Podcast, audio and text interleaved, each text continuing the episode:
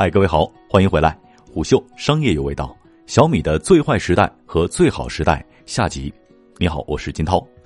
这个细节其实值得玩味，可以推测其中缘由，可能是小米的打法向来超常规化比较颠覆，也可能是因为三星更熟悉其他中国品牌，却定义小米是一个更不好对付的竞争对手，不按常理出牌。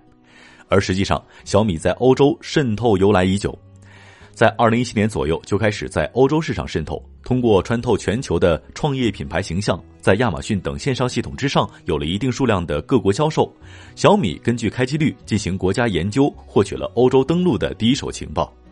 二零一七年到二零一八年开始在西班牙、葡萄牙等国登陆试水，但那个时候对海外合规还是刚刚起步，几乎没有规模。到了二零一九年，进入了一个快速发展期。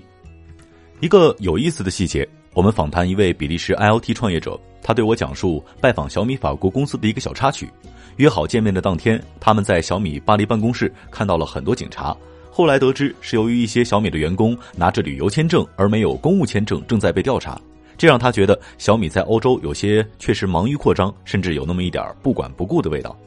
而换个角度想，这是一个小插曲。欧美市场监管是中国品牌的最好的老师。他们既然已经教会了其他中国品牌如何本地化合规运营，也应该很快教会小米。这个合规管控的不足，从另一个角度反映出小米探索欧美高端市场的活力和成长空间。第三点是雷军相对成功的把小米品牌从低价低质量的泥坑里拔了出来。强品牌长期才有更强的毛利空间，支持研发。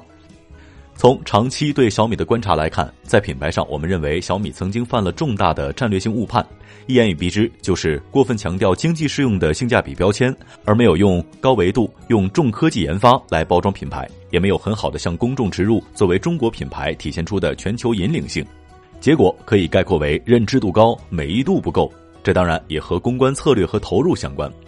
虽然消费电子从本质属性上来讲，确实属于性价比的高速迭代的其合理性，确实基于性价比的高速迭代有其合理性，但这个逻辑成功的前提有两个：一个是行业技术研发进入平缓上升平台，基础科技差别不大，消费者倾向于高效决策，这个基础上小米团队的互联网式的高效率决策反馈机制才能够发挥价值；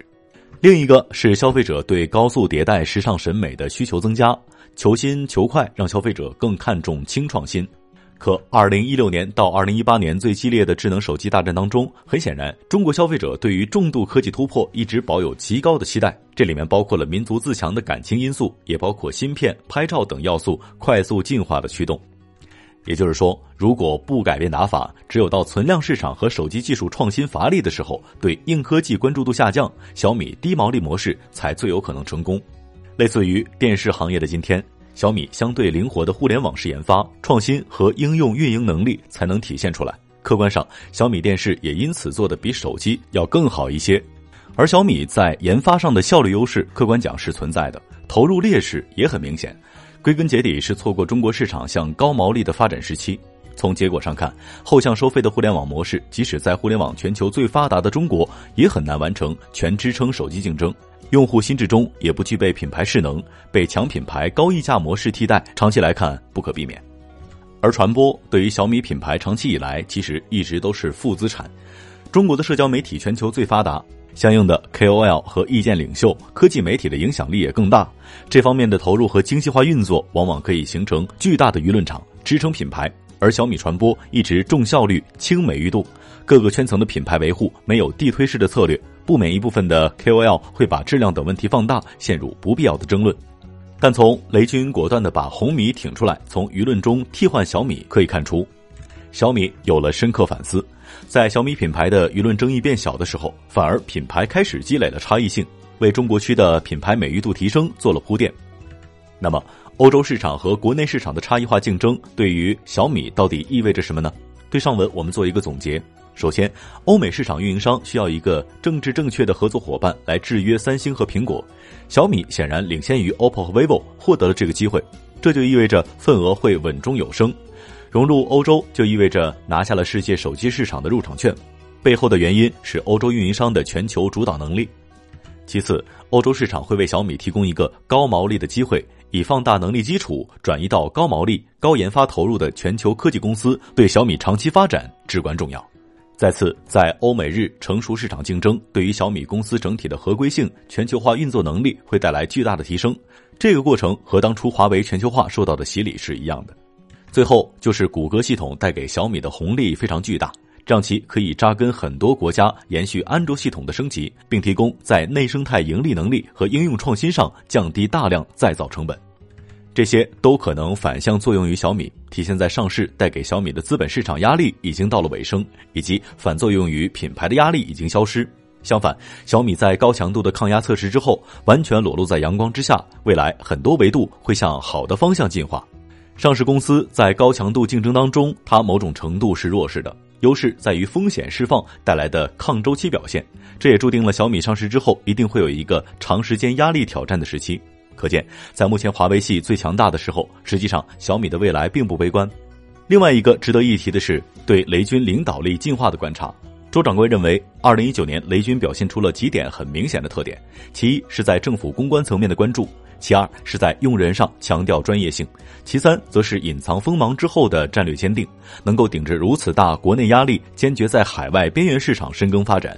其次就是回归强品牌、高毛利和重研发思维。还有诸多行为都显现出了他从互联网创业明星再到重型产业实业家的进化。虽然小米离全球水准的重度研发组织矩阵还存在一定差距。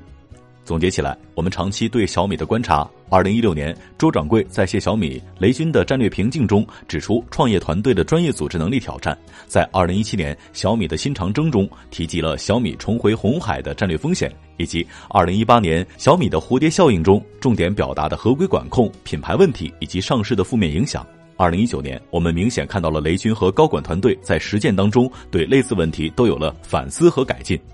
而维持小米从创业早期高歌猛进的积极因素仍然存在，也就是渠道创新、产品创新、应用创新的大战略布局得到了深化和稳定。小米手机作为公司品牌核心支撑，没有溃败，且在海外加强，这两个积极因素叠加起来，资本市场的利空出尽，以及国内外政治经济局势所影响，小米有可能在自我进化的路上获得新的时间窗口。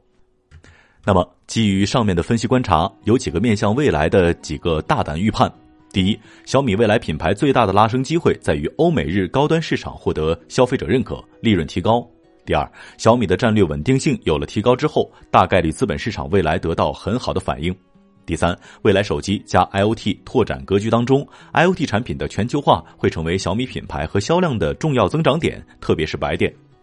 第四，当华为和荣耀中国市场达到了近百分之五十的市场份额的时候，从消费品的消费心理上，华为系向上的空间已经有限。这对于小米和高通阵营来看，设备竞争压力已经见顶。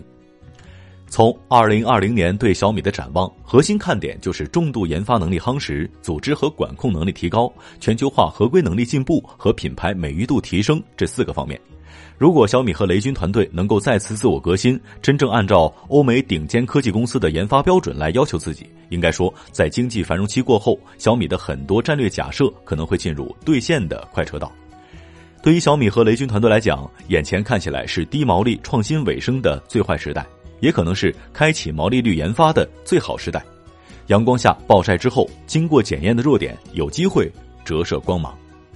虎嗅商业有味道，下期见。虎嗅，商业有味道。有味道本节目由喜马拉雅、虎嗅网联合制作播出，欢迎下载虎嗅 APP，关注虎嗅公众号，查看音频文字版。